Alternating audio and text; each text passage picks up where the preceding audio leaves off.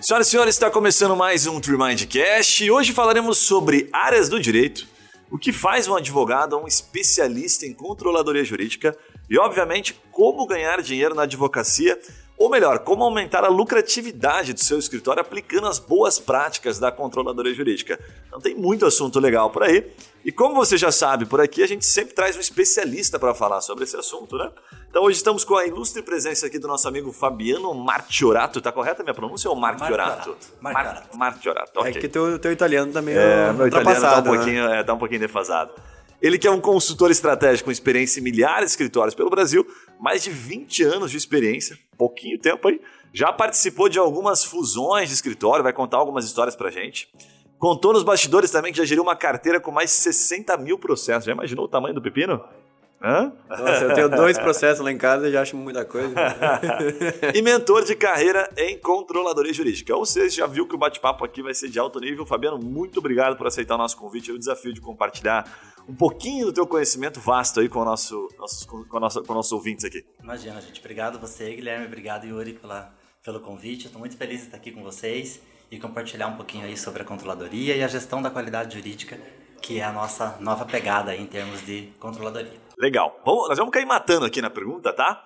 Que é o seguinte: área do direito, controladoria jurídica. É, quando a gente pensa em área do direito, a gente geralmente vem em mente as tradicionais previdenciária, trabalhista, empresarial. Então eu vou pedir para você começar daqui a pouco me, me corrigindo, tá? É, se, se, faz sentido falar como área do direito, ou se vai se transformar numa área do direito, porque né, tem tanto advogado tentando entrar no mercado. Mas por que, que eu estou te fazendo essa pergunta? Porque tem uma crescente, né, uma forma de, de pesquisa, principalmente dos advogados que estão se formando, que estão neste processo, que é áreas do direito para atuar. Então eu tomei a liberdade de usar né, esta terminologia, né? E aí pergunto a você, o que faz um advogado que atua como controlador jurídico? Conta um pouquinho sobre a área de controladoria. Certo. Olha, exatamente a gente tem milhões né, de bacharéis em direito aí em busca de um caminho. E há alguns anos, principalmente há 20 anos, você tinha duas opções, né? Ou a advocacia em si, ou exatamente o concurso público. Você não tinha outras possibilidades. Né? Tanto é que havia até uma certa crença de que o controle jurídico precisa necessariamente ser advogado. Na minha concepção, não há essa necessidade. Ele precisa ter conhecimento jurídico. Né? Então você já consegue estabelecer aqui um traço um pouquinho diferente para aquele bacharel em direito que não quer advogar, né? ou eventualmente não passou no exame da ordem e não consegue enxergar uma perspectiva de carreira. Então, hoje o Fabiano enxerga a controladoria como uma ferramenta ou exatamente uma área de gestão jurídica e não necessariamente uma área do direito, mas uma área de gestão. Eu consigo enxergar hoje a controladoria muito mais como uma, um novo segmento, né, falando exatamente de gestão, do que exatamente de uma área do direito. Porque a gente também tem controllers que não são advogados, não são bacharéis em direito, mas têm um vasto conhecimento jurídico. Né? Então isso faz com que tenha uma abertura muito maior, inclusive para para os escritórios poderem abrir mais os olhos para a gestão mesmo dos seus, dos seus negócios. Né? Enxergar realmente o escritório como uma empresa. Você até falou nos bastidores aqui sobre. Eu vou fazer a pergunta de maneira bem direta, assim, e você vai explicar um pouquinho. O que não é controladoria jurídica que tem muita gente fazendo no mercado? Olha, existe uma certa crença de que o controller ou a controladoria jurídica ela só faz o lançamento de prazos, de publicações, faz os protocolos. A controladoria jurídica hoje ela é muito mais do que isso ela precisa ser uma ferramenta de estratégia e de qualidade para os escritórios. Porque a controladoria geralmente gerencia todos os prazos e todos os protocolos e todo, toda a parte de entrada e saída de processos do escritório. Então ela tem como uma premissa hoje garantir a qualidade, garantir que o escritório está entregando a sua melhor performance. Vamos lá, vamos pensar num exemplo prático. Não adianta nada um, um advogado fazer uma petição brilhante se a controladoria fizer o protocolo no processo errado. Né? Então a gente tem que tomar bastante cuidado porque você vê profissionais que são excelentes operacionalmente falando, que fazem exatamente lançamentos de intimação, controles, até controles dos prazos, mas não tem realmente esse caráter de controlar o escritório como um todo e de gerir essa carteira de processos. Hoje, um advogado que só faz o protocolo ou que só faz realmente uma manifestação no seu processo quando ele é intimado, ele está fazendo cumprimento de prazos e não gestão de processos. Então muito a gente bem, tem que tomar bastante cuidado com isso para não confundir muito as histórias. Tanto é que alguns escritórios tratam a controladoria como uma secretaria processual que é exatamente esse termo um pouco mais simples, ou que a gente pode dizer não menos de não menos responsabilidade, não é nesse sentido, mas que faz realmente um trabalho muito mais operacional do que estratégico. Controladoria tem que trazer dados, controladoria tem que trazer relatórios, controladoria tem que trazer BIs, KPIs, etc. Então, se não tem toda essa parte estratégica envolvida, você está falando mais de uma secretaria processual do que de uma controladoria jurídica. Mas tem, é, você falou um pouquinho de qualidade, né? De fazer o controle, não só da, ali da parte mais técnica, tipo prazo, protocolo no processo certo e tudo mais.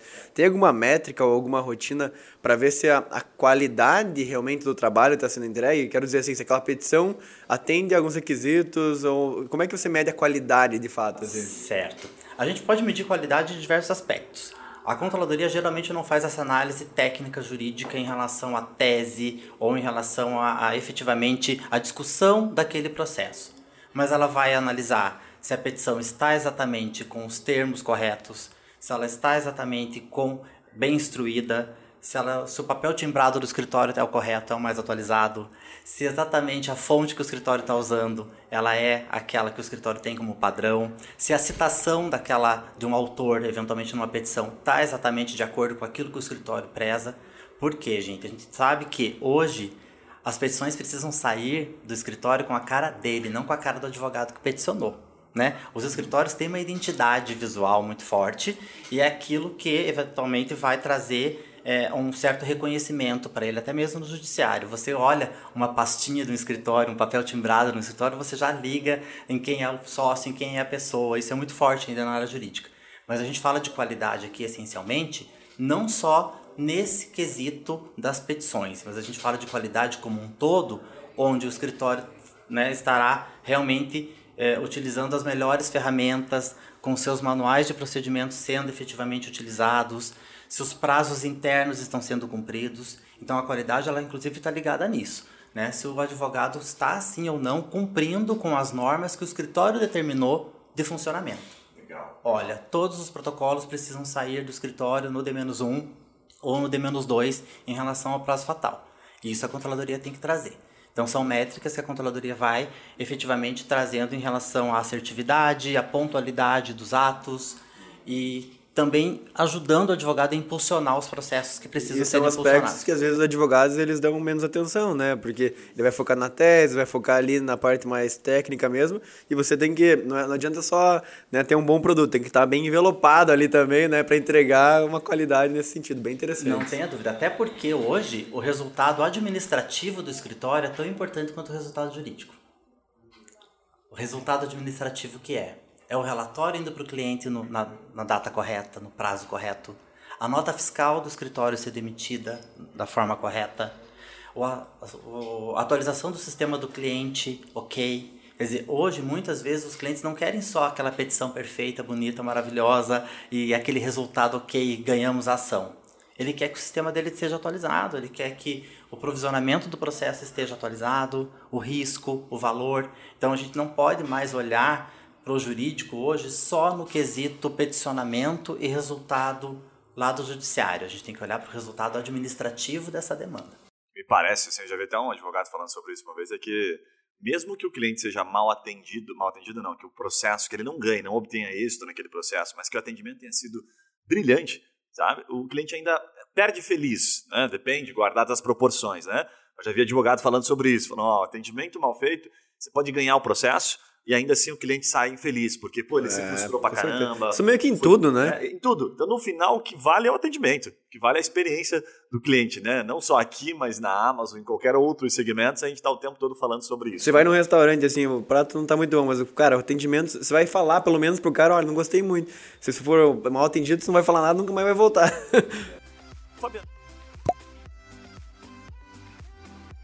Fabiano, deixa eu te fazer uma pergunta aqui, assim, a gente tem um público aqui de, de escritórios já de médio, grande porte, tem um público de iniciantes e escritórios que estão nessa fase de transição de pequeno para médio.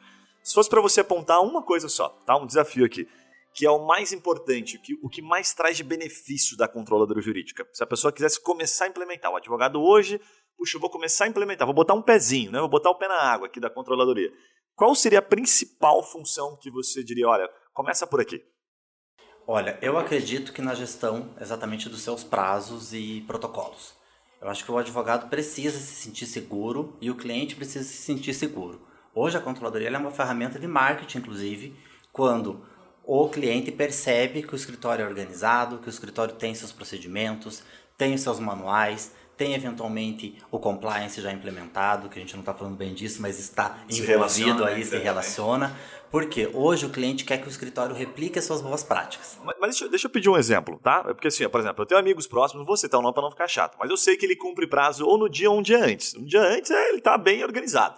Ele se sente super, né? A não ser que tenha uma jantinha naquele dia, daí vai ficar pro dia Tô tranquilaço. Explica assim, por exemplo, deixa eu dar um exemplo aqui, você me corrija. O cara pega aquilo uns 10 dias antes, avisa o cliente, entrega para o cliente um pouquinho antes, ele prepara, ele estuda. Para que esse, esse tempo? O que, que é exatamente essa gestão antecipada dos prazos? Olha, é exatamente você ter uma gestão estratégica sobre os seus processos. Alguns processos, algumas carteiras, elas precisam, elas merecem e precisam dessa gestão mais estratégica. Que é o quê? Você não ser um mero cumpridor de prazos. O advogado que só é efetivamente demandado no momento que ele é intimado, alguma coisa está falhando aí nesse processo é, de gestão, de, de gestão Tem estratégia ali. No né? comercial a gente fala do tirador de pedido. Isso. Tem o vendedor e tem o tirador, tem o tirador de pedido. De pedido. Okay. Exatamente. Boa. O advogado precisa hoje fazer gestão. Ele precisa entender como que aquele tribunal está decidindo em relação àquela matéria, como exatamente, é, qual a perspectiva que ele tem de ganho ou de perda daquela ação. Então ele pode usar de outras ferramentas, da jurimetria, da volumetria, a gente pode falar de um monte delas. Mas o mais importante é que o advogado precisa entender que, se ele estiver advogando, como você mesmo disse, lá pelo próprio sistema de peticionamento do tribunal, onde ele já consegue ter uma certa gestão ali, ele consegue ver quais são os prazos que estão para vencer, os prazos que já estão abertos, mas o que, que ele está fazendo? Ele só está cumprindo o prazo. Quando a gente fala de gestão de processos, é você realmente analisar sua base mensalmente para olhar, opa, peraí, por que, que esses processos estão parados e esses aqui estão andando? Esse daqui eu posso deixar parado? Estrategicamente, isso é melhor para o meu cliente? Ele vai ter um, um, um, ganho maior se eventualmente a gente deixar isso aqui quieto por enquanto, porque o judiciário está decidindo contrariamente à minha tese? Vamos esperar? Né? Porque você vê, você percebe às vezes escritórios que tem lá, eu brinco, às vezes as pessoas até tiram um sarro de mim, que a gente já está acostumado a pegar roupa velha e jogar fora, né? Ou doar porque não vai mais usar. Né? Então você faz isso no seu closet, no seu armário. Mas você não faz isso na sua base de processos. De você ver um advogado desesperado que tem 10 mil processos na sua base e ele vai perceber que, opa, peraí, quando ele for fazer uma análise, ele tem 4 mil processos que, se não estão arquivados, deveriam estar. Né? Então eu brinco que até um mau agouro você manteve a nossa base de processos, processo velho, arquivado, porque você não abre espaço para o novo. Né? Porque existem alguns clientes de alguns contenciosos aí que ele só te manda processo novo quando você confirma que você encerrou X processos por mês. Então, é isso é fazer gestão de processo. Então, esse advogado que ainda está lá, advogando só pelo sistema do tribunal, até porque ele tem um volume muitas vezes pequeno, vai buscar um software, que seja um software gratuito, que seja um software pago, mas com valor que seja eh, razoável. Mas advogar hoje, principalmente esse advogado que está ali sozinho ou com um ou dois sócios, só pelo sistema do tribunal, você vira um mero cumpridor de prazos. Você vira um tirador de pedido. O que, que você vê que hoje é, é a, a, última, digamos assim, é, atualização do relacionamento com o cliente? Quando eu digo assim, antigamente nem mandar por e-mail o relatório era mandado. Hoje parece que a regra é mandar por e-mail, né? Pelo menos um relatório, às vezes meio complexo até. Alguns mandam por WhatsApp, alguns ligam, não sei. O que, que você vê que mais funciona na parte de relacionamento com o cliente? Olha, eu gosto muito da ideia da jornada do cliente, né? De que a gente vai enquadrá-lo ali né, de acordo com aquele, com o, a trilha que ele mais se enquadra. Eu gosto muito disso. E a gente precisa hoje, no escritório de advocacia, entender qual é a necessidade de cada cliente. Né? Porque senão você acaba percebendo aquele relatório gigante que o cliente é, até pode pedir ou que o advogado encaminhou, que muitas vezes não é lido por ninguém. Não, eu não entendo às vezes. Eu, eu sou formado em direito, daí mando um relatório, eu tenho que tirar uma meia hora para entender ali uma coisa que poderia ser mastigada. Então, então eu imagino que muita gente não entende. Vocês me lembraram de uma história aqui rapidinho, porque acho que vale super a pena, que é sobre exatamente isso. A gente atuou no começo para um escritório em que ele mandava relatórios para os clientes, ele tinha muitos processos. E ele falou que ao invés de aquilo gerar um benefício, gerava um problema. Porque muita gente, logo depois do relatório, entrava em contato com os advogados tentando entender. E aí ele me chamou para o escritório e falou: pô, Guilherme, olha só o que acontece aqui, né? Eu fui fazer o meu marketing interno, tá todo mundo dizendo a experiência do cliente, estou me ferrando aqui porque os caras não param de me perguntar. E ele, a intenção era boa. Quando eu li o e-mail, é exatamente isso que você falou. Puta, cara, um juridiquês carregado, o cliente não entendia. um layout falei, feio, né? É, Quando eu começo a ler isso aqui. Então eu fiz duas perguntas para ele que eram importantes. Falei, cara, primeiro, o que você quer transmitir para ele? Sabe? qual que é a informação que você quer transmitir? Quero transmitir confusão. Transmita, então tá é, ótimo, de perfeito. maneira simples. e segundo, assim, o que, que eu acho que é o mais importante, né? O que, que o cliente sabe, o que, que ele precisa saber nessa fase aqui sabe? Porque tem uma as duas funções, né? O que, que ele quer, o que, que ele espera, certo? E o que, que você quer transmitir. Dependendo da tua resposta, você pode gerar um problema ao invés de um benefício. E aí a gente simplificou em três parágrafos. Então ele resumia mais ou menos assim: olha aqui, Fabiano, doutor Fabiano, Fabiano, enfim, o seu processo, passando aqui para te avisar de maneira simples, tá? Que o seu processo continua ativo, continua progredindo, continua, é, enfim, é, é, fazendo, fazendo as funções que ele tem de fazer, né? O processo tradicional de um processo, enfim. E aí ele, ele só explicava em um ou dois parágrafos qual eram os próximos passos, que naquele mês não tinha tido movimentação, ou que a movimentação era muito simples e que era algo normal do processo. E a gente mapeou, fez um e-mailzinho super simples e apenas trocava o número do processo e trocava a causa. E aí ele mandava em lote para todos os clientes. Cara, tem, tem uns advogados assim, que mandam assim, segue decisão do processo. Cara, Nossa, isso, ganhei, isso, ganhei, ganhei. isso é relatório. Tipo, segue, ou segue petição protocolada de processo. Cara, isso que você fez foi controladoria. A controladoria é isso, qualidade é isso. Né? É você trazer exatamente aquilo que o cliente quer. Porque vamos pensar num exemplo, que o diretor jurídico quer um relatório da demanda. Opa, é o diretor jurídico do, da empresa, é o diretor jurídico lá do, do meu cliente, do meu departamento jurídico que está precisando de, uma, de um resumo do que está acontecendo no processo. É uma coisa. Agora, o relatório de provisionamento para o diretor financeiro. Ele precisa saber todo o juridiquês que está ali no meio? Não precisa. Então, o que a gente precisa hoje é exatamente enxergar aquilo que o cliente quer e principalmente dentro desse cliente, quem é que vai ler esse relatório? É o jurídico? É o administrativo? É exatamente o RH, por exemplo, nas demandas trabalhistas?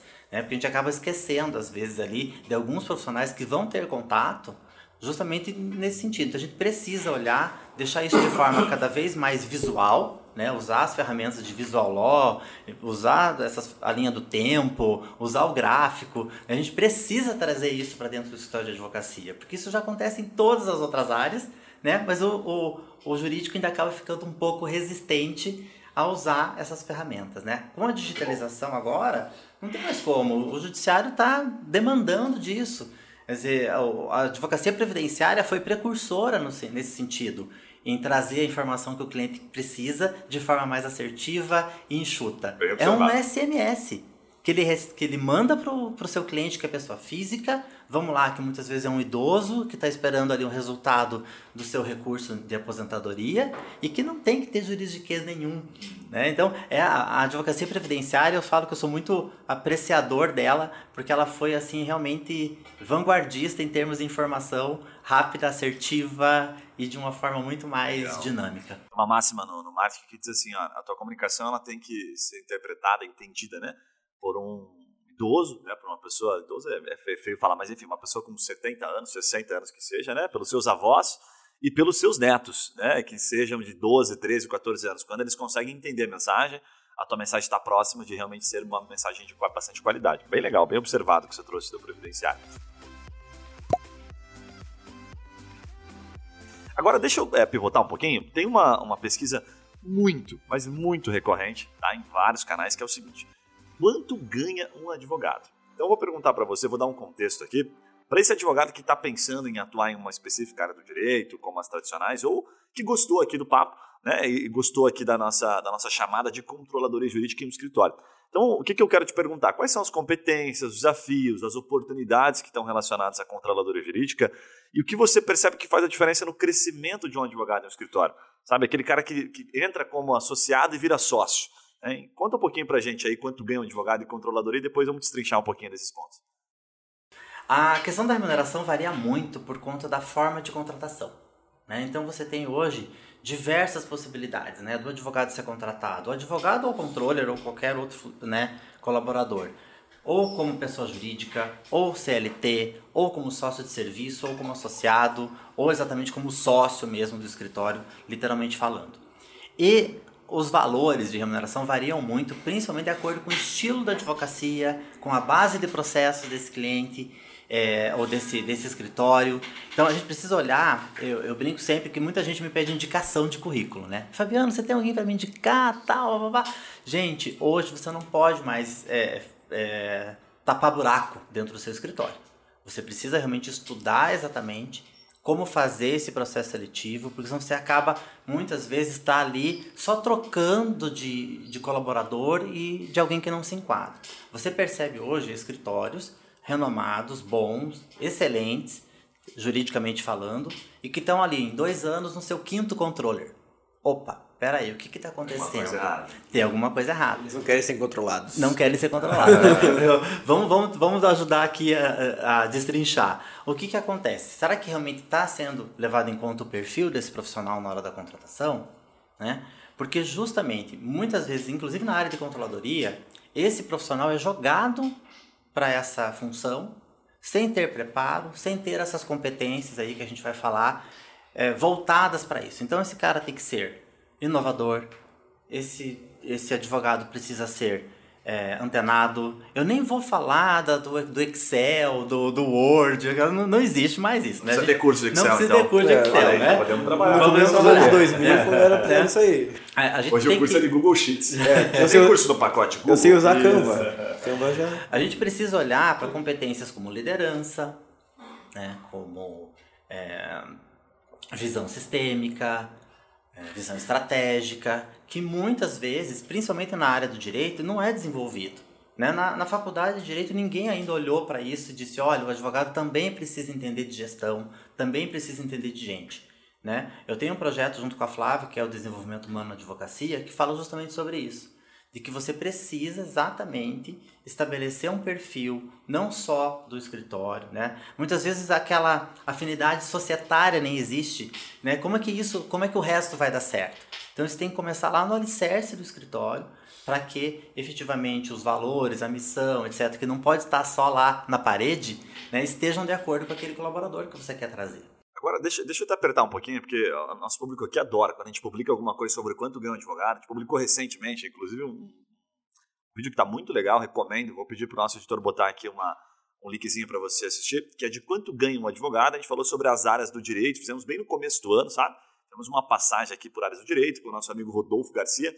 E aí, quando ele entra assim, pô, um advogado que inicia no escritório, um júnior, ganha ali R$ 1.500, 2.000 reais Cara, teve gente que ficou puta, com razão, né? O cara estuda cinco anos e depois sai ganhando Mas é isso aí, aí mesmo. Então aperta. Então eu vou te perguntar, eu vou pedir para você entregar números que você possa, que eu sei que isso depende de algumas variáveis, mas para a gente ter uma noção aqui.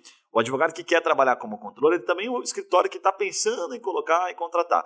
De médio porte, o que, que você geralmente recomenda? Remuneração até um grande porte, valores. Certo. Eu recomendo, claro, quando o escritório é de grande porte, eu recomendo uma contratação de um controller sênior.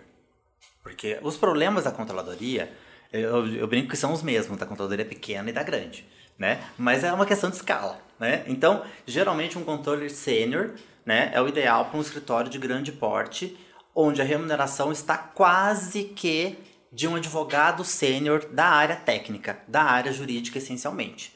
Por quê? Até se a gente for colocar isso num funil ali. Qual que é a possibilidade do advogado do escritório contratar um advogado sênior aí no mercado? Tem muito mais advogados sêniores do que controllers sêniores. Faz sentido. Né? Então a gente já começa já a inflar um pouquinho mais essa conta. Então eu acredito que na faixa de 8 a, de 8 mil, de 8 a 11 mil reais para um controller sênior, advogado controller sênior. Isso, claro, como eu disse para vocês. Sênior, quanto tempo assim de experiência tem que ter para ah, ser considerado? Uns, uns 15 anos de experiência. Hum. Né? É, eu acho que com 10 anos ele é pleno. Na controladoria, com 10 anos, ele é pleno. Que eu acho que acompanha mais ou menos aí o que a gente vê né, é, em relação a essa, esses critérios aí de advogados. Por quê? Muitas vezes o advogado está lá há 5 anos formado, mas ele advogou pouquíssimo tempo. Ele deixou de ser júnior só porque ele está com 5 anos de formado? Não deixou. Né? Então você percebe muitas vezes que há uma falsa expectativa de júnior, senioridade, vamos falar assim, ou de júnior ou de pleno, é, onde o, o, escritório tem uma visão completamente diferente daquele profissional que está entrando no escritório achando que está sênior ou que está pleno. Né? Não, mas eu sou sênior. Por que, que você é sênior? Ah, não, porque eu tenho 20 anos de formado. Mas peraí, me fala da tua experiência. Né? O que, que você viveu nesses 20 anos? Ah, não, eu só fazia advocacia é, assim, assado, pessoa física, num escritório com três advogados. Né? Nem sempre isso vai te trazer a senioridade. E... Sabe que tem um, tem um ponto aí, Fabiano, que é, é, até vou pedir para você realmente passar a tua, tua visão e nos corrigir aqui se eu estiver errado.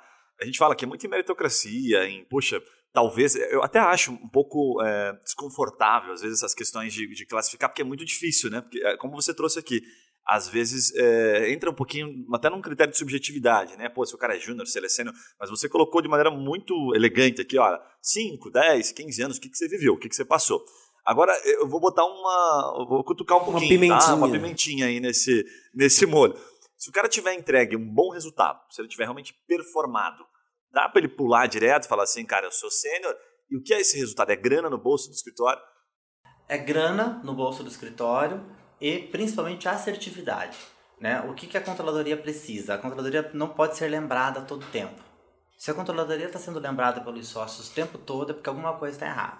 Mas a controladoria tem que estar lá esquecida. Se for pauta de reunião. Não, ela tem que tá estar lá esquecida. Problema. Tá mais é, e até, se ó, faltar, vai fazer. Né, alguém vai sentir, mas se ele não estiver ah, fazendo. A máquina tem que estar tá girando perfeitamente, Justamente. senão tem que estar sempre com o mecânico e lá. Eu brinco, né? Até um dia eu estava conversando, falei assim: ah, pois é, eu queria contratar um controle para aqueles. Contratar um controle para aquele escritório. Eu falei, ah, mas ah, contratar um cara bom, excelente. Eu falei, opa, lembrei, sou eu. Tô brincando. e, e, eu brinco sempre que nem todo mundo precisa do, do controller sênior. Então, por isso que eu acho que a gente tem que olhar para isso também de uma forma muito tranquila. Às vezes tem que ter um momento de escritório também, né? O momento do escritório tá, é pequenininho, vai trazer um cara sênior, o cara não vai ter muito o que fazer. O cara não vai tá ter o que fazer, talento, né? não, não vai estar tá adequado na, né, naquela, naquela estrutura. Então, muitas vezes você percebe que aquele assistente de controladoria que está lá, muitas vezes entre aspas, esquecido no escritório, ele pode ser um excelente controle em outra estrutura. E co como que você é, entrou na controladoria? Porque eu queria entender assim, qual que é normalmente a jornada do cara que vira controller? Ele já, já é uma especialização que tem tido bastante gente recém-formado entrando? Ou é um cara que a maioria nem vem do direito? Como é que é essa jornada normalmente? Olha, a maioria dos advogados que começam na controladoria hoje, tá? Porque houve também uma certa é, cultura de que teria que ser advogado, que na minha concepção era só exatamente para poder burlar a legislação trabalhista, para não precisar contratar como CLT e contratar como associado. Sei que estou colocando o dedo na ferida aqui, é, mas é, é, importante a gente falar sobre isso. Então, muitas vezes aquele advogado entrou na área técnica, não se adaptou, opa, peraí, gosto mais da gestão e o escritório acaba né, efetivamente transferindo para a área de controle do escritório. Então acontece muito isso ainda, onde eu vejo muito controllers júniores falando, nossa, me descobri quando fui para controladoria, né? Por quê? Tava no momento da faculdade, não queria fazer concurso público, não gostava muito de advogar, mas gostava de mexer na planilha de Excel, como a gente brinca, né? Gostava de realmente de controlar, tinha essa visão sistêmica, essa visão mais de gestor. Então vai para a controladoria e tem funcionado. Né? Eu, na minha. O cara na... tem que ser bom de exatas aí também. O cara tem que né? ser bom de exatas, né? Ou pelo menos ter alguém, que eu brinco sempre, é. tem que contratar alguém que seja bom de exatas. E geralmente o advogado sempre fala, não, não sou muito bom com exatas e tal. É. Eu nunca fui muito bom de exatas, mas eu sempre tive assistentes excelentes que, que supriam né, essa, essa minha deficiência. Então, eu acredito muito nisso, de que o advogado tá ali, é uma nova área de atuação, mas culturalmente falando, os escritórios ainda acabam olhando para a controladoria jurídica de forma é, com certo demérito, né? Ah, você é advogado, mas você faz controladoria, né? Você, você podia ganhar muito mais dinheiro estando na área técnica. Gente, eu não posso reclamar em 20 anos de profissão. Só que, o que, que eu falo sempre para as pessoas? É uma jornada, é uma construção. Né? O Fabiano não nasceu com essa segurança toda e falando, fazendo e acontecendo lá em 2001 né? O Fabiano foi se sentir assim com o passar do tempo e trabalhando muito para isso, comendo muito arroz com feijão, virando noite, mexendo em planilha de Excel com 40 mil processos, né? E assim por diante. Então a gente tem que entender que há certos momentos de carreira e que, principalmente essa nova geração, está um pouco mais imediatista. Fato, né? Fato. Mas deixa eu te fazer, a gente, a gente falou do valor, do valor dos seniors, né, dos controllers seniors, mas fala um pouquinho, só da entrada ali do júnior, quanto ganha hoje no escritório? Dois e meio. Tá. Tá. Pô, ganha mais que o advogado júnior. Mais que o advogado júnior, é. não tenha dúvida. Como associado, na faixa de quatro. Tá, então a gente tem já. É... Porque se percebeu a raridade desse profissional. E é isso que eu falo para os controllers. Oferta e demanda, né? Oferta e demanda. Eu falo para os controllers. Se valorizem. A carreira é sua. A carreira não pode estar na mão do escritório, não pode estar na mão do seu empregador. Então, se você não se valoriza, se você aceita qualquer trabalho, se você aceita qualquer eh, remuneração, você não vai ter um crescimento adequado, eh, principalmente em relação ao fato de você já ter que enfrentar outros desafios que os advogados da área técnica enfrentam, que é resistência, que é o preconceito, que é muitas vezes a família tendo uma expectativa de que você vai ser um brilhante advogado e você vai ser um brilhante controller. É, então existe toda uma expectativa aí que para mim foi muito difícil, que eu Essa brinco boa, sempre. A expectativa da tua família era que você estivesse no tribunal e tal, e aí você tá lá, Sustentação pô, só oral, beca. Justamente. Há uma cobrança social muito grande. O pai pagando a faculdade achando que o filho ia ser o próximo da Ledone e tal, e de repente ele foi pra controladoria. Justamente, né? Então, E ele tá desganando a galera tribunal. lá, tá? Então, assim, eu, eu, meu pai e minha mãe, coitados, se for esperar de mim numa, numa, numa tribuna, vão esperar o resto da vida, né? Mas até perguntando sobre Até isso, assim, o, o, o advogado, o que, que ele pode é, o que, que ele pode ver como perfil dele que ajuda ele a ser um bom controller? Você falou um pouquinho ali, pô, ter uma noção de exatas e tal, mas assim, é, tem alguma coisa que ele, cara, eu- a, a- a carreira na controladoria pode ser mais próspera para mim do que como advogado por causa disso, disso, que você vê alguma coisa? Principalmente quando esse advogado tem um olhar pro educacional. Sabe, eu brinco sempre que o, o controle ele está sempre educando os advogados do escritório. Né? Então ele está sempre ali tendo que, opa, peraí, ajustar. Então ele, ele gosta, ele é Tipo um organizado, coach, sim. tipo um coach, ele gosta de procedimento, ele abre a gaveta dele de gravatas, estão as gravatas todas organizadas. Então, né? Esse é um bom indicador, né? Esse Se é o um cara bom olha para as gravatas por, por cor, por assim, né? cores e tal. Então, eu, eu gosto dessa ideia de que quando você já é essencialmente organizado, você já tem uma planilha das suas finanças, você já vem com isso um pouco mais, eu brinco com isso de competências naturais, né? Porque a gente acaba, vezes, muitas Nossa, vezes... isso aí filtra, né? De uns 100 que tá controle, fica uns dois no final. Eu tava quase entrando na carreira, agora eu pulei fora. Pô, o Yuri, ele não tem gravata e não, não mexe com planilha, nem sabe o que é planilha. É, eu, eu gosto de dar- mandar áudio do WhatsApp. Isso, É, mas pode essa é a minha aprender, especialidade. né? Eu chamo de podcast os meus áudios também. porque eu falo- e, e o mais importante é você se conhecer, né? Eu acho que o autoconhecimento é fundamental e segurança para que você opte por uma carreira é, diferente das dos demais. Eu, eu me considero aí um precursor, né? não só eu, claro, mas um monte de, de controles que estão aí também na área há muito tempo, de que foi um ato de coragem também, de dizer, não, eu quero fazer isso, eu quero me dedicar a essa atividade, numa época em que nem se falava em controladoria jurídica. Né? Você era um mero... A, a, a minha mesa era no arquivo. E eu brinco sempre que a controladoria já esteve no subsolo dos escritórios. Hoje elas estão lá em cima, na frente da presidência. Porque elas precisam apresentar resultado. Boa analogia. É, é a área mais... Estão no Ático hoje. Estão, Estão lá no Ártico, no- no- né? É, no, no Ártico, né? Cobertura, No Ártico, hoje, então eu falei. Então, é, é algo que a controladoria foi crescendo com o passar do tempo e eu acredito eu que a tendência é... os- nem o céu mais é o limite. Porque Legal. tem muita coisa para explorar. É que cada vez mais também o escritório está percebendo o quanto ele precisa de gestão, né? É, cada vez mais Tem isso está diferenciando os escritórios, né? E a controladoria está entranhada na gestão. né? É, eu brinco que os escritórios têm, têm a possibilidade sempre de ganhar um mar de dinheiro. Quando eles têm gestão, pode, pode virar um oceano. Legal, sabe? muito E, bom. e eu, eu até comentei isso com, com o Guilherme. Eu não, eu não gosto de dizer que o escritório não tem gestão. Porque se o escritório tem 10, 20, 30, 40 anos, de uma forma ou de outra, até mesmo intuitiva, ele tem. Né? Mas o que, que eu acredito? Se ele olhar para os gargalos de produtividade, se ele olhar realmente para as pessoas e entender as demandas dela, isso pode se transformar muito mais. Até porque muitos desses escritórios acabam ficando dependentes daquele sócio nominal né, daquele sócio que está lá, que leva aquele negócio para frente. Mas e quando esse sócio não estiver mais aqui? Né? E quando esse sócio resolver abrir uma outra sociedade porque cansou, a afinidade societária acabou? Né? Para onde ele vai?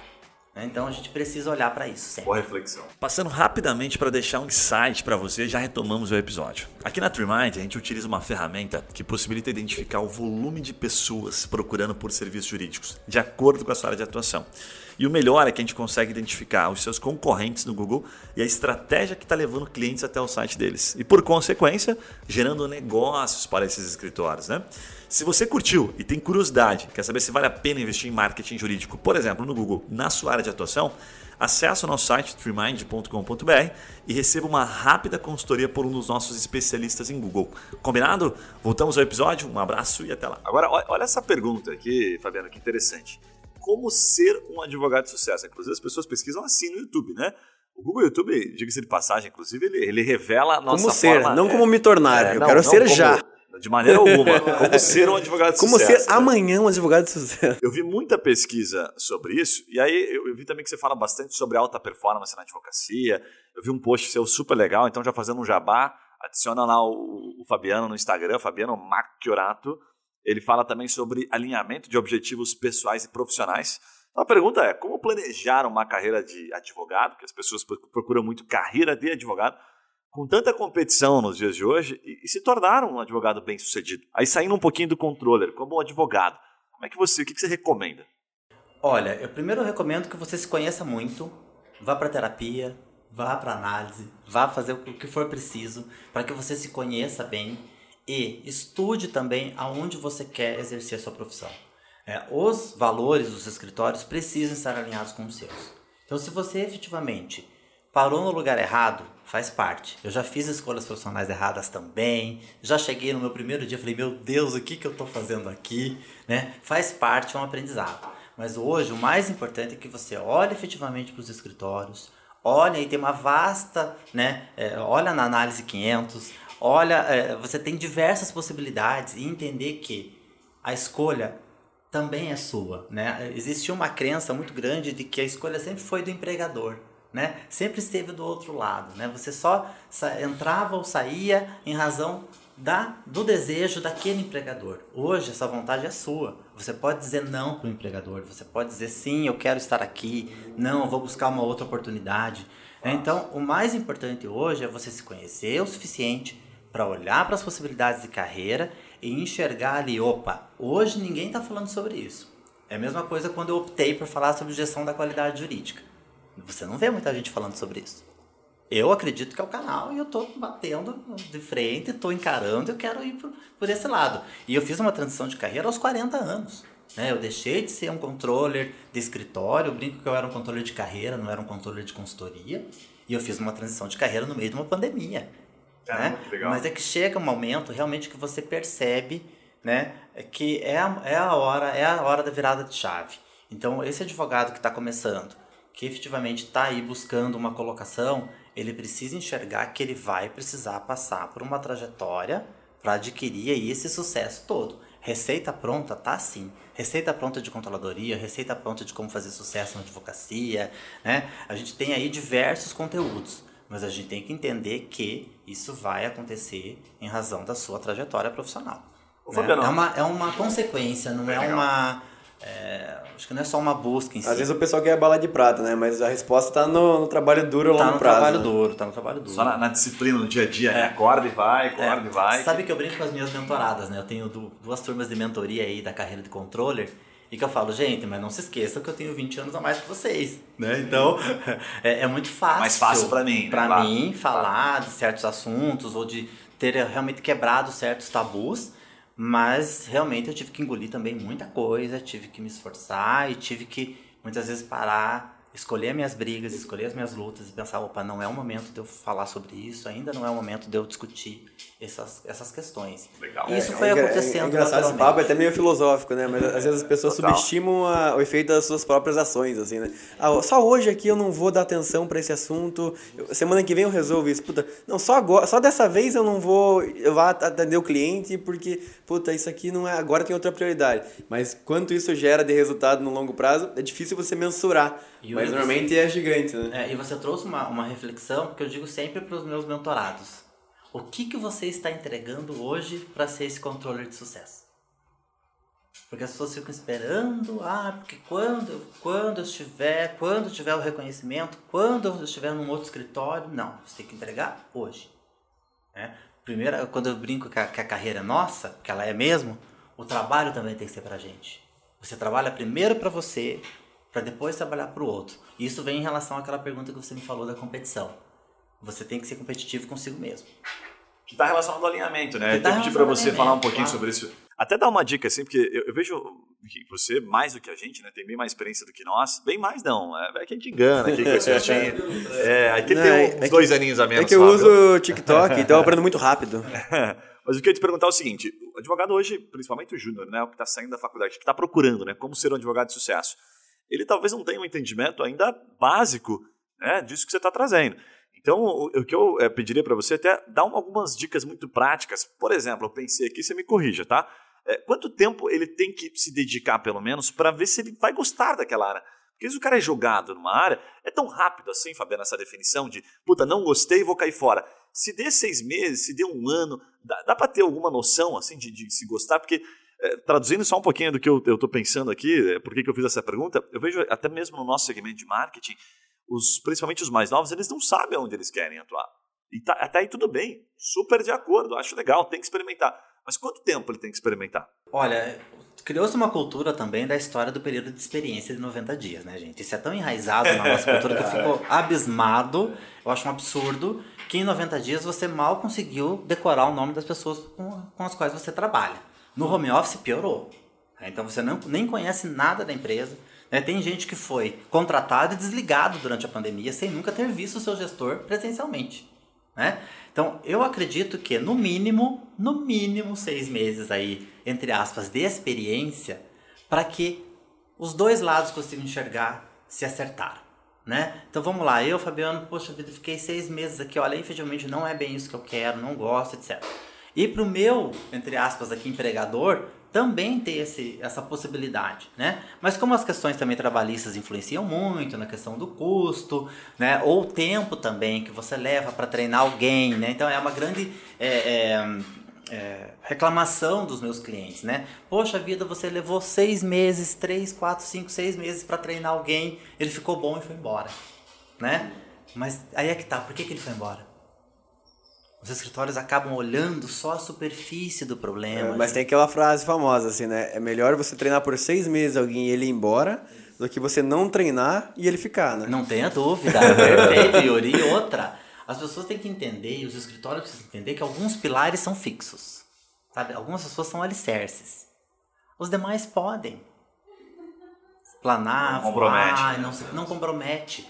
Se você tem qualidade, se você tem uma controladoria, se você tem procedimentos rodando, independentemente de quem está ali, de quem está atrás daquele computador, a coisa vai acontecer. Você não vai sentir essa perda o tempo todo. Né? A advocacia de massa tem muito isso. Né? O contencioso de volume, eh, que também foi um dos precursores, e que eu falo são os defensores da, da advocacia de volume, que se não fosse por eles a gente não teria robotização, não teria automatização, não teria nada se não fosse a advocacia de volume. E é uma advocacia muito mal falada, né? E tem gente que, opa, peraí, você faz massificado há 20 anos? Sim, mas eu sou especialista em advocacia massificada. Legal. Né? Então, é, isso é tão estratégico quanto aquele advogado que só faz a boutique.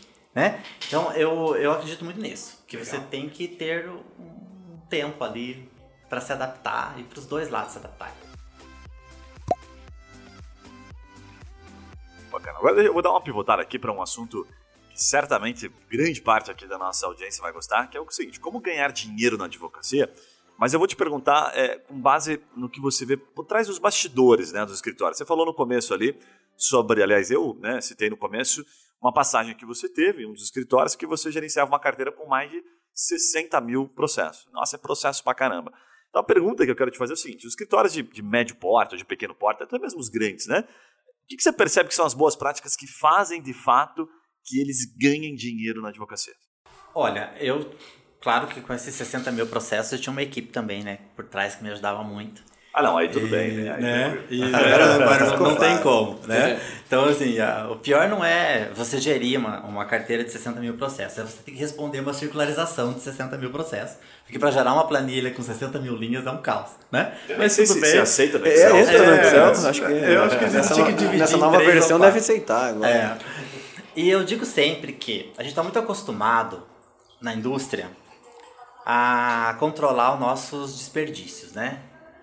Você consegue entender muito mais uma linha de produção de um produto do que de um serviço. Vamos lá, o produto sai daquela linha, ele pode so- sofrer um defeito, ele tem um recall, ele pode ter um vencimento e quando vencer você tem que jogar todo aquele estoque fora. Então a gente consegue ver muito desperdício é, quando se trata de produto. Mas quando vem para o serviço, essa análise já não é tão fácil. Né? Então, o que, que acontece? Qual que é a minha percepção? Que há muito desperdícios na área jurídica. Desperdício de talento, de contratação de gente errada, de gente que não se enquadra para aquela função. Há um retrabalho muito grande. Né? Quantas vezes você vê aquele processo que tem que validar por um, dois, três, quatro, né? cinco pessoas trabalhando naquela mesma coisa? Muitas vezes há um certo, eu brinco, né? Mas ah, mas é um problema de estoque, né? Mas como assim estoque na advocacia? Como é que faz? Gente, e-mail na caixa de entrada é estoque. A Dilma estocava vento. Deve estocava ter estoque, vento, deve né? ter estoque. Não tem né? estoque no Não dúvida. Então você advogar com estoque de e-mails, advogar com retrabalho, você vê muitas vezes o sócio que deveria estar lá prospectando o cliente, relacionamento, o cara tem um network gigante, tá lá dentro do escritório enfurnado na área técnica, tendo que revisar a petição de advogado júnior, porque não tem um coordenador que tenha condições de efetivamente revisar aquela peça. Então eu acredito muito nisso, que se você não tem, você só consegue ganhar dinheiro com advocacia se você tiver gestão. Sendo ela profissionalizada, externa, você pode não ter controladoria e ter gestão de processos. O que você precisa ter exatamente é tentar enxergar quais são os cenários possíveis e imagináveis e principalmente evitar todo e qualquer desperdício.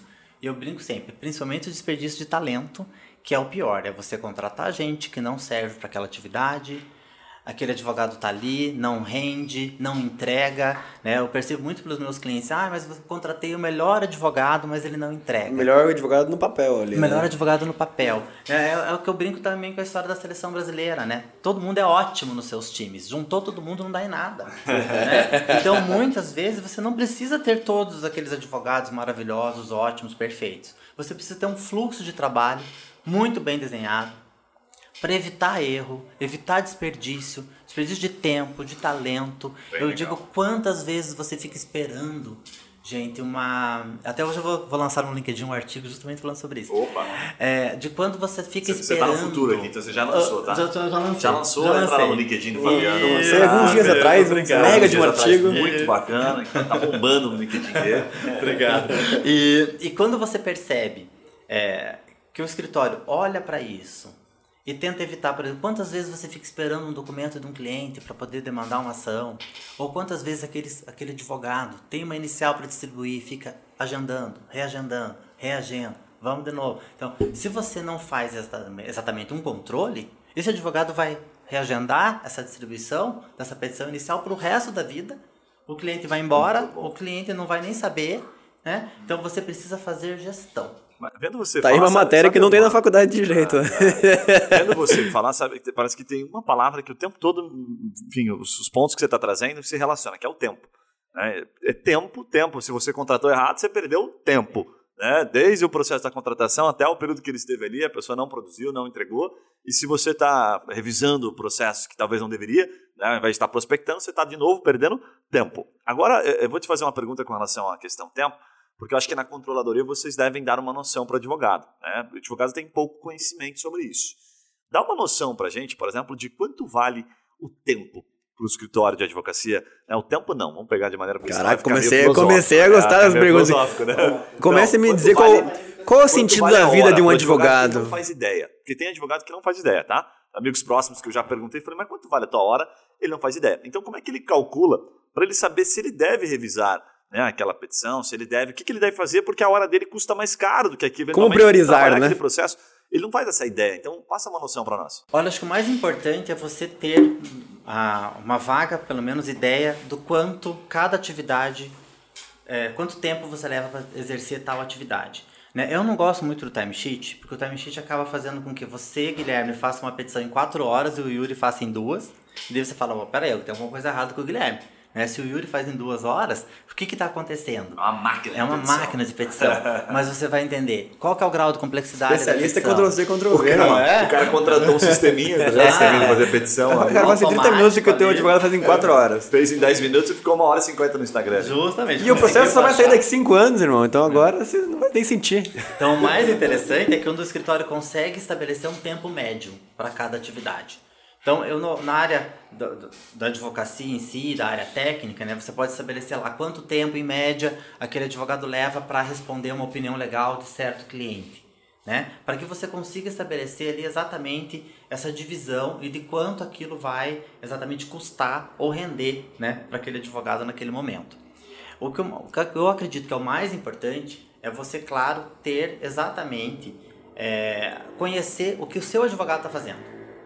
Porque muitas vezes você percebe que o advogado recebe a demanda e dali para frente é só com ele. Não tem ninguém para questionar, não tem ninguém para olhar, não tem ninguém para perguntar. A controladoria não faz o controle do que exatamente quanto tempo durou aquele processo. Né? O que você precisa trazer hoje são dados, claro, a gente está aqui, tem um monte de ferramenta para isso, mas precisa entender exatamente é, qual é a demanda do seu advogado.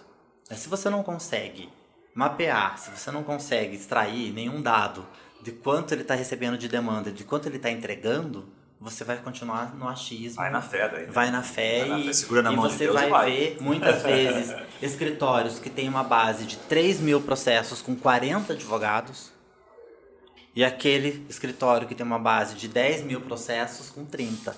Caramba. Né? Por quê? Porque o escritório teve que investir, tem que investir em ferramenta, tem que controlar sim, tem que ter a gestão à vista, tem que estar na TV lá para todo mundo ver quais são os prazos que estão sendo cumpridos no dia, né? Quem sabe atrelar isso a um plano de metas, né? Que isso também é uma outro, um outro assunto que eu acho que é bem interessante que a gente precisa trazer, que é dividir o bolo com esses advogados, né? Não ter essa disparidade tão grande entre o que o sócio ganha e o que o advogado ganha, porque se todo mundo ganhar, todo mundo vai trabalhar mais e vai entregar mais.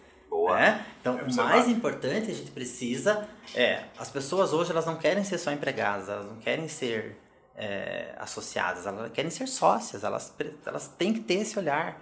É, não é mais uma visão de dono. Sim. Né? Ela precisa querer crescer junto. Sim. E quando o escritório cresce, se o advogado não crescer junto, gente, não vai adiantar de nada. Perfeito, perfeito. Deixa eu te fazer uma pergunta aqui agora para o outro lado, né? A gente falou um pouquinho do tempo e tal, mas quando o advogado, o advogado está nos ouvindo, assim, de porte médio, né, ou que já pode, ele estava pensando em contratar um controller, o Fabiano veio aqui e abriu a mente dele. Se fosse para você dizer assim, uma coisa que vai ser feita pelo controller que vai colocar dinheiro no bolso do advogado. O que é a coisa mais importante? Porque a gente fala sobre várias delas, mas é só para entender assim, tentar dar um contexto melhor, tá? Estou me imaginando aqui como advogado. Então eu estou peticionando, estou revisando, estou fazendo tudo isso. Quando o controller chega, ele vai fazer uma das minhas funções que vai sobrar mais tempo para eu, por exemplo, prospectar cliente, para eu fazer relacionamento, certo? Mas ao mesmo tempo, o controller vai me dar segurança de que aquelas causas em que eu estou trabalhando vão, pô, vou ter êxito nelas, eu vou ganhar, sabe? Está correto essa minha visão? O cara chega assim, como é que eu vou ganhar dinheiro com você? Você pergunta assim, quanto vale a sua paz? É, porque assim, se o controle... Quanto tô, vale eu, vou, eu vou botar mais uma, uma, pimentinha aqui, você me corrige, Fabiano. A conta que eu vou fazer como advogado empreendedor aqui, tá? Pô, peraí, me custa dois conto e meio aqui um controle jurídico. Esse cara vai me resolver o quê? Quanto ele vai me liberar de tempo? Se o meu tempo custa mais caro, se a minha hora custa mais caro para fazer isso que eu estou fazendo, e o controller resolve esta etapa, este meu tempo eu posso aplicar em alguma coisa que vai me gerar mais dinheiro, relacionamento, prospecção de clientes, enfim. Está correta essa analogia? O que, que um controller libera de um advogado de porte médio hoje? Está correta. O controle, o controller libera, ou a controladoria libera, exatamente toda a demanda administrativa que esse advogado não tem que fazer. O que, que é isso? Um advogado, vamos lá, um advogado sênior, que tem que gastar duas horas do seu dia para fazer os protocolos da petição que ele fez. Quanto custa a hora de um advogado sênior e quanto custa a hora de um controller? Perfeito. Vamos pensar nessa analogia. Vamos pensar daquele advogado que faz hoje tudo sozinho. Ele tem que fazer a guia de custos do processo, ele tem que abrir a pasta no seu sistema, ele tem que lançar a publicação, ele tem que lançar os prazos, ele tem que cumprir os prazos, ele tem que fazer o protocolo, ele tem que extrair o comprovante de protocolo, ele tem que anexar o comprovante de protocolo no sistema. Caramba, Disso, multiplica... Já ganhou dinheiro aí, já ganhou dinheiro. Já ganhou dinheiro. Quanto tempo dura o administrativo? A parte administrativa do total? Do, do, cara, do cara sozinho. Sei lá, metade do Olha, tempo? a metade do tempo. Caraca. Principalmente se esse advogado ainda precisar gerar relatório para o cliente, corrigir Nossa, informações é do sistema, para mandar Você já trouxe umas 10 funções ali do jogo. Né?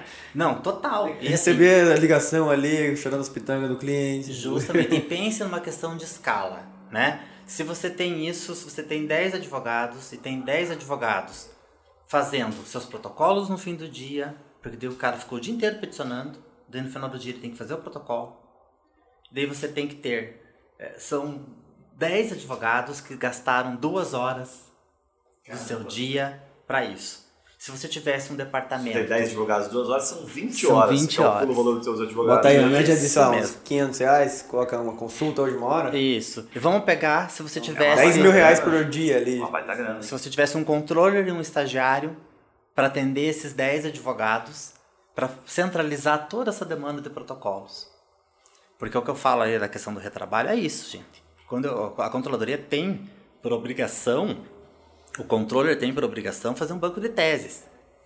Para quê? Porque o Guilherme que fez uma petição brilhante, falando um mesmo assunto que o Yuri acabou de receber, por que, que o Yuri vai começar do zero? Se já existe no escritório um banco de teses ou uma petição exatamente igual ao caso que ele está tratando agora. Né? Mas às vezes não chega no Yuri essa informação, ou por falta de comunicação, que é o mal dos escritórios, é muito difícil, ou por ego, o Guilherme não quer dizer para ele que ele fez uma petição igual, eu não vou dizer, o trabalho é meu. Né? Então a gente tem que tomar bastante cuidado com isso. Isso Massa tudo isso. é desperdício, isso tudo, gente, é dinheiro escorrendo pelo ralo pelas beiradas. É porque tem dois advogados e fora que, né? Chegou um relatório pro Guilherme com cópia pro Yuri ou o contrário. Chega no final do dia os dois me mandam um relatório. Né? Quantas vezes você percebe, né? Que o- ou o cachorro morre de fome ou o cachorro morre obeso, né? Fato. Porque todo mundo tá fazendo a mesma coisa. E você percebe, gente, isso muito, isso é muito comum, muito mais comum do que vocês imaginam. E os escritórios não olham para isso. Não, e a gente tá aqui para Eu imagino que se, que se empresas normais, que normalmente tem um gestor ali, que às vezes tem uma base maior de administração de empresas, já acontece isso. Imagina no escritório de advocacia, outra, né? gente, gestor, ele geralmente está muito absorvido ali pelas demandas das pessoas, pelas demandas de relacionamento, etc. Muitas vezes ele nem consegue dar um olhar para isso. E se você tem uma atividade no escritório, que ela poderia ser automatizada, né, eliminada ou terceirizada, você já está perdendo dinheiro. Então o escritório precisa olhar para isso. E o controller que tem uma base jurídica, ele pode atuar em várias outras empresas, né? Como controller, às vezes até ganha mais, talvez. Não tenha dúvida, o departamento jurídico hoje está demandando na, eh, de controle jurídico justamente para fazer o controle desses credenciados. né? Então, justamente você tem lá 40 escritórios que te ajudam no teu contencioso, você só faz a gestão deles. Nem sempre o diretor jurídico ou o gestor jurídico do departamento jurídico da empresa tem condições de atender essa demanda de controle do que os seus credenciados estão fazendo. Então, os departamentos jurídicos estão, opa, olhando para a carreira de controller, pensando, opa, é nesse sentido.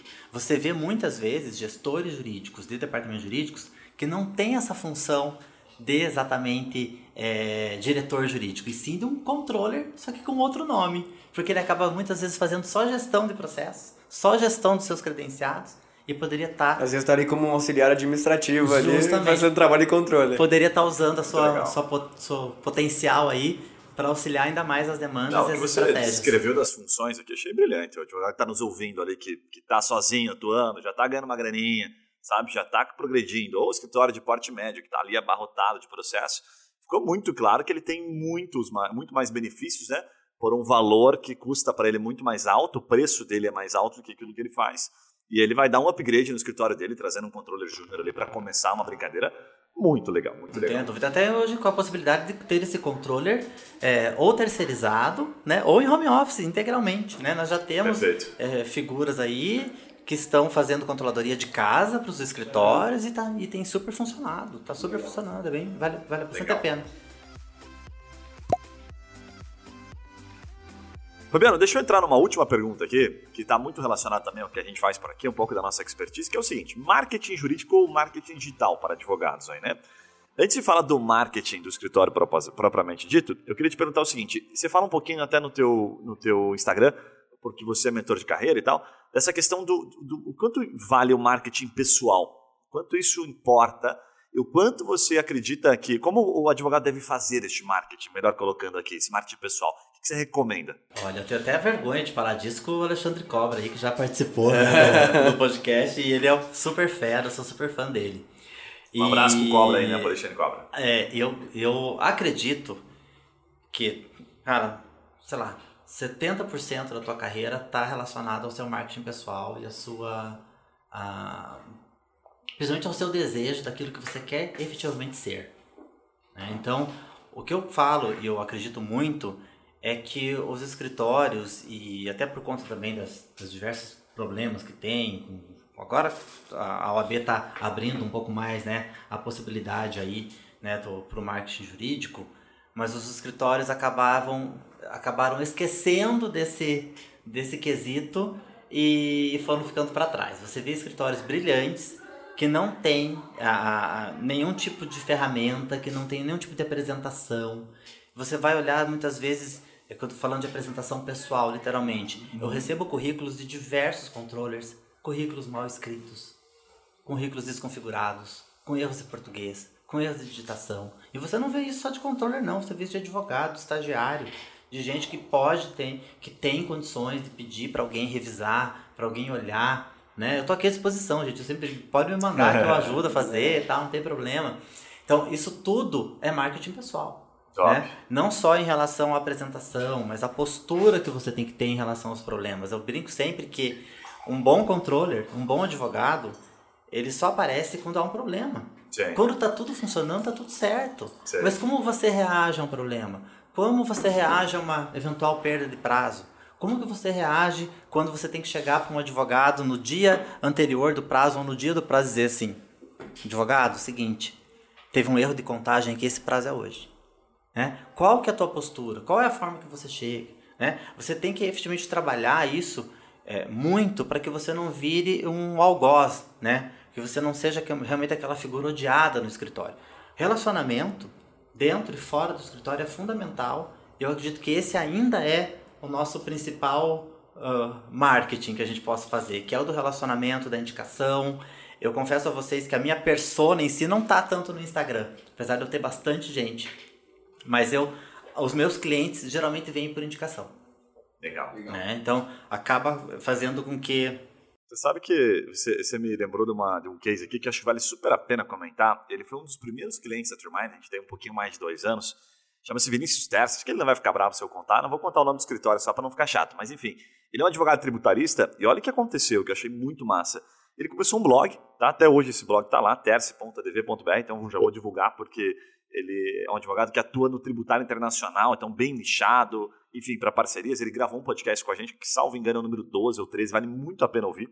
E por que, que eu citei ele? Pelo seguinte, porque ele fez um marketing pessoal em um momento em que ele estava ainda no escritório, ele começou a construir um marketing pessoal. Então ele criou um blog e ele falava nesse blog com muita propriedade sobre os assuntos que ele né, dominava. E a gente, ele contratou a gente com uma visão do seguinte: olha, eu preciso propagar isso aqui. Então a gente foi atrás das ferramentas, né, das palavras-chave, das formas de pesquisa do público-alvo dele e que ele podia resolver. Então ele começou simplesmente assim, publicando conteúdo no blog. O que, que aconteceu? Isso tomou uma proporção muito grande, muita gente começou a procurar ele. Olha o que aconteceu, por que, que eu trouxe esse case? Um escritório de um porte bem legal, São Paulo, que eu não vou falar o nome, e esse escritório fez uma proposta para ele, mas o objeto de valor que acompanhava a proposta era o blog. Queria comprar o passe dele com o blog. Com o blog. E aí, assim, para finalizar a história, a gente levou o blog, tanto que assim, tivemos que fazer a transição do blog. Existe um processo de você fazer essa transferência, que é um redirecionamento, que a gente chama, para dentro desse escritório, porque fazia parte do objeto, tá? E depois, acabou não dando certo, a gente trouxe de novo. Então, fizemos um redirecionamento novamente do blog. Então, perceba que esse marketing pessoal foi muito bem feito, diga-se de passar, você entrar no blog dele, você vê conteúdos que não existem, por isso ele teve esse êxito. Não é um conteúdo, ah, rescisão, verbas decisórias, o contrato de trabalho.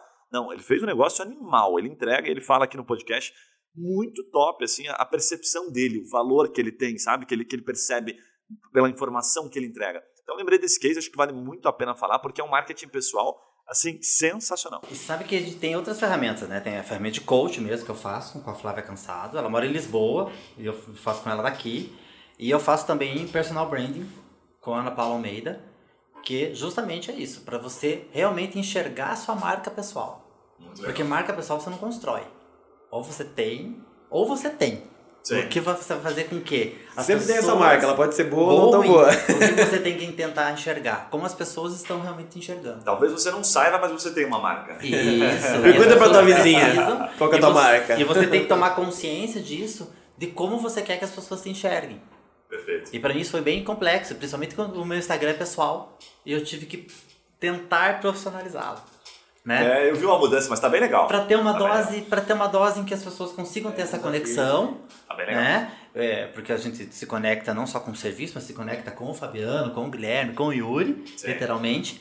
E mas tentar entender também e focar isso para realmente profissionalizar e usar isso como uma ferramenta de trabalho. Hoje, Top. né, é muito engraçado, você tá no Instagram mas eu estou trabalhando, né? Então, Claro. a gente precisa enxergar isso como um trabalho. Fabiano, agora é o seguinte, além do marketing pessoal, né? A gente falou um pouquinho sobre o marketing pessoal. É, fala um pouquinho do marketing profissional do escritório, aquilo que você já viu como case, que você lembra de êxito, assim, sabe? Porque a gente já entendeu aqui, por exemplo, que a controladoria libera tempo para o advogado. Que tempo é dinheiro. Aí o advogado pode ir lá captar cliente, trabalhar com relacionamento e tal. Tiver em mente alguma boa prática que, que a controladoria também se relaciona em que no marketing jurídico ou marketing digital para advogados teve isso que você viu na prática, isso ou não? Olha, eu gosto muito da ideia de, de newsletter, gosto muito da ideia de produção de conteúdo, mas o escritório tem que entender que ele tem que produzir o conteúdo pro cliente e não para outro advogado entender. Que vai na mesma pegada da história do relatório. Né? O grande problema da produção de conteúdo é que quando ela não é direcionada, ela vai exatamente para quem não deveria ir e que vai inclusive se aproveitar da sua ideia para usá-la inclusive nos, nos seus processos, nas suas teses. Consegue dar um exemplo? Eu conversei com o Guilherme da, da Gnux, que é o Guilherme, que eu sou um super fã dele, que trabalha com tecnologia voltada para escritório de advocacia e tal, e faz toda a parte de TI dos escritórios. E um dia ele me eu perguntei, Guilherme, você não quer fazer uma live comigo pra gente falar de boas práticas, não sei o que? Ele falou, Fabiano, a última vez que eu fiz isso, pegaram a minha ideia, usaram, usaram de forma errada, e ainda disseram que foi eu que ensinei. Então, Caramba. a gente tem que tomar muito cuidado, né? Então, a gente tem que tomar muito cuidado com produção de conteúdo. Eu acredito que o melhor a se fazer é realmente estar olhando para o que a controladoria pode, se não estiver fazendo, tem que fazer, é auxiliar os advogados em buscar teses nos tribunais, buscar quais são os recursos que foram afetados como repetitivos, buscar o que está sendo discutido no STF, no STJ, trazer isso para o advogado, para os sócios. Pessoal, olha, essa ação está sendo discutida no STJ que trata de assuntos que podem ser de interesse do cliente X. né? A controladoria precisa conhecer o cliente. Muitas vezes a controladoria é a última a saber. né? O escritório vai receber uma demanda lá de 4 mil processos de um cliente de telefonia. O sócio está sabendo, já, tá- já negociou o contrato de honorários assinado e a controladoria jurídica não está sabendo. Tá, mas peraí, como é que eu vou tratar de 4 mil processos de hoje para amanhã? Se vira aí, se vira nos se 30. vira, se vira nos 30, né? Então a gente tem que trabalhar o processo de migração. Então, eu acredito muito nisso, que a controladoria pode ser uma super parceira, mas quando essa controladoria já tá nesse patamar um pouco mais estratégico. E é uma coisa que eu digo nos meus mentorados aqui avisando, né, já dando um spoiler da minha mentoria. Você pode ser um controller 100%, 99% operacional. Mas use esse 1% do seu dia para ser estratégico. Perfeito. Aí você precisa. Por... Ah, mas o escritório só tem dois advogados. Não importa. Não importa. É o seu trabalho, é a sua marca que você vai deixar, é, é a sua contribuição. Eu chamo isso de agregar valor ao trabalho. Você tocou num ponto muito legal ali. Eu gostei que você falou assim, é, até acho 1%, é, óbvio, né? Guardadas as proporções aqui, depende do tempo, enfim, que ele tem disponível ali para isso. Mas você tocou num ponto legal que você falou assim, puxa, vá buscar informações, vai entender como é que o, o judiciário está se comportando, o que, que tem de novidades. E o que é interessante, a gente recomenda muito aqui para os escritórios, não tem desculpa para ele não fazer um marketing jurídico, mesmo que ele não seja criativo. Eu falo para o cara assim, às vezes, para o advogado, falo, olha, faz o seguinte, entra hoje lá no Migalhas, entra em qualquer portal que você quiser, tá? Pega alguma decisão recente, pega lá nos mais lidos, inclusive, certo? Tem lá embaixo no Migalhas os conteúdos mais lidos. Isso, perfeito. Aí você entra naquele conteúdo e faz o seguinte: reescreve aquele conteúdo ou traduz ele de maneira mais simplificada ainda, mas pensa em quais segmentos, que aí seria a persona. Fala assim, puta, isso aqui, essa decisão vai afetar, exemplo, empresas de porte médio que trabalham com produção de conteúdos, sei lá, de produtos agrícolas. Viajei aqui para ficar fácil. E vou fazer um conteúdo pensando nisso. E aí eu falo, olha, você que é empresário deste setor, né, de indústria, química, agrícola, o que você quiser chamar, né, a forma como você fica esperto com essa decisão recente, isso pode levar a isso, isso, aquilo. Então tem muitas formas, não tem desculpa. E aí quando você trouxe isso, eu achei, puxa, o controller ele pode pegar aquela informação, além de ele usar para o marketing interno dele, que ele vai lá e avisa os advogados, ele entrega aquela informação e diz assim, ó, pessoal, é o seguinte, teve uma decisão recente agora, isso aqui pode afetar 3 mil processos aqui da nossa base. Então tá aqui uma mensagem importante para vocês, a minha recomendação é essa, essa e aquela. E aquela informação sendo propagada cria um, um elo de comunicação no escritório que vai chegar até o cliente. Então é perfeito. Tem que o marketing ele está sempre caminhando, né? Tá sempre É, junto. a controladoria não pode ser demandada com muitas dúvidas, ela já tem que antecipar os advogados com as dúvidas.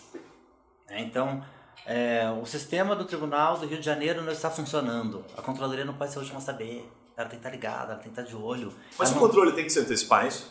Ele não pode ser o último a saber, mas ele pode ser o primeiro a saber e propagar ou não é o papel dele? Ah, é o papel dele. É o papel dele. para que esse advogado já se prepare para antecipar os seus prazos do Tribunal do Rio de Janeiro, porque o, sistema está fora do ar. Ah. Ou, eventualmente, estamos com um problema no Tribunal do Rio Grande do Sul, tivemos problema com o STF agora, com, com, com hackers. Né? A controladoria tem que ser a primeira a estar antenada nessas notícias. Como você falou, vai lá no Migalhas, está lá, né? avisa todo mundo, avisa o escritório. Né? É, precisa realmente entender, não pode ser, não pode ter uma postura passiva. Né? Não recebi publicações do Tribunal X. Ah, só não recebi publicações. Não, por quê? né? Então você tem que ser questionador. O controller precisa estar sempre desconfiado de que alguma coisa está errada. Né? Muito Eu legal. brinco isso que não é para Tem que ser meio paranoico, assim, Isso, mas é para pegar o assim. erro, né? Porque senão você acaba vendo situações em que o Yuri conferiu, o Guilherme conferiu e o Fabiano conferiu, mas a gente só conferiu pro forma.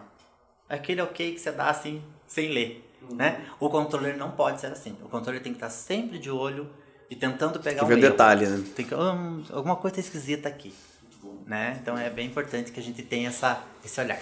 Fabiano, sensacional, uma baita aula aqui. Mega aula, Olha, mega aula. Gostei bastante aqui da, da, das Eu, funções eu não do sei se eu papel. vou contratar um controller ou vou virar um controller. Eu, tô- tô- eu- eu ainda tô indeciso. Inclusive a gente tem a formação controller jurídico que tá para sair agora em agosto. Isso que eu te pedi agora, pra você deixar um recado e fazer o jabá, é hora do jabá. Isso, perfeito. A gente tá com dois programas aí, três programas rolando, que eu sou parceiro de projeto, que o primeiro é a Advocacia nos Tribunais, que é realmente esse trabalho voltado para a gestão de recursos nos tribunais, junto com a Camila Ungarati. Estou na formação controller jurídico, que é uma formação essencialmente voltada para a formação deste profissional controller, então não é um curso de controladoria jurídica, isso é muito importante deixar claro, porque está sim de curso de controladoria, mas essa formação é específica para controller. E temos também o desenvolvimento humano advocacia, que tem um caráter um pouco mais educacional, para trazer exatamente essa visão um pouco mais humanizada de liderança para os escritórios de advocacia, junto com a Flávia Cansado e a Camila Ziliotto. E você tem de maneira recorrente, sempre você abre turmas, né? Isso, na a formação controle jurídico são três turmas por ano, Nossa. sempre muito, muito bem frequentadas. Né? Temos uma lista de espera já rolando, então fiquem muito à vontade para legal. procurar. E qual que é o Instagram que você divulga mais do teu pessoal? Tem um outro? Isso, o Fabiano Marquiorato, o Gestão da Qualidade Jurídica, que esse é meu projeto agora de controladoria voltado para a área de qualidade. E temos também o Instagram da formação e do desenvolvimento humano na advocacia, mas depois eu Bom, então uma mensagem vocês, final, você que é um cara reflexivo no Instagram, que dá boas dicas lá, deixa uma Ah, mensagem gente. final aí. Eu volto a dizer para os controllers que não se esqueçam que o caminho é árduo, é difícil, é, mas o sucesso vem. Eu acho que é só uma questão de constância, de empenho, de determinação e de enxergar muitas vezes aquele escritório que, opa, peraí, pode não ser a melhor oportunidade do mundo, mas encarar isso como um aprendizado para que você chegue lá na frente e diga, olha, eu estive, eu estive aqui. Eu tenho, eu tô com uma uma uma pessoa na minha mentoria e que o escritório está mudando de um patamar para outro. Isso é muito legal. E eu disse isso a ela e disse- digo isso a todos. Você vai ser sempre a controller que vai ser lembrada por ter feito a transição do escritório de pequeno para médio. Então isso Vai doer, mas Vai doer. permaneça nesse barco, né? permaneça nesse barco que você tem muito a aprender. Muito legal, muito legal. É, você cresce no desafio, né? A verdade é essa, né? Você cresce no desafio. Se estiver só na zona de conforto, o crescimento não vem. Não adianta, não, não vem mesmo. Concordo com você. Sabe as palavras, Fabiano, mais uma vez, obrigado demais por aceitar nosso convite. Foi um prazerzaço. Tenho certeza que quem está nos ouvindo ou está nos vendo aqui ficou muito contente ali com o nível de qualidade da informação que você trouxe e muito fácil, né? Você traz uma informação mastigada, não tem juridiquês, então, perfeito. Então, para você que está nos ouvindo, já sabe, Deixa aqui o seu comentário, corre lá no Instagram, na descrição do episódio. Para você que está ouvindo apenas aqui pelo Spotify ou qualquer plataforma de áudio, a gente vai colocar o Instagram do Fabiano. Então corre lá, segue ele, ele publica vários conteúdos super legais. E deixe seu comentário. Me diga se você gostou, se a gente falou alguma coisa que não presta aqui, se faça a sua crítica, o seu elogio, enfim, sempre será muito bem-vindo. E não esquece de se inscrever, você que também está vendo pelo YouTube, que é um prazer né, saber que você está gostando do nosso conteúdo e para receber em primeira mão quando a gente trouxer mais convidados neste altíssimo nível como foi hoje. Valeu, galera. Um abraço Valeu. e até o próximo podcast. Tchau.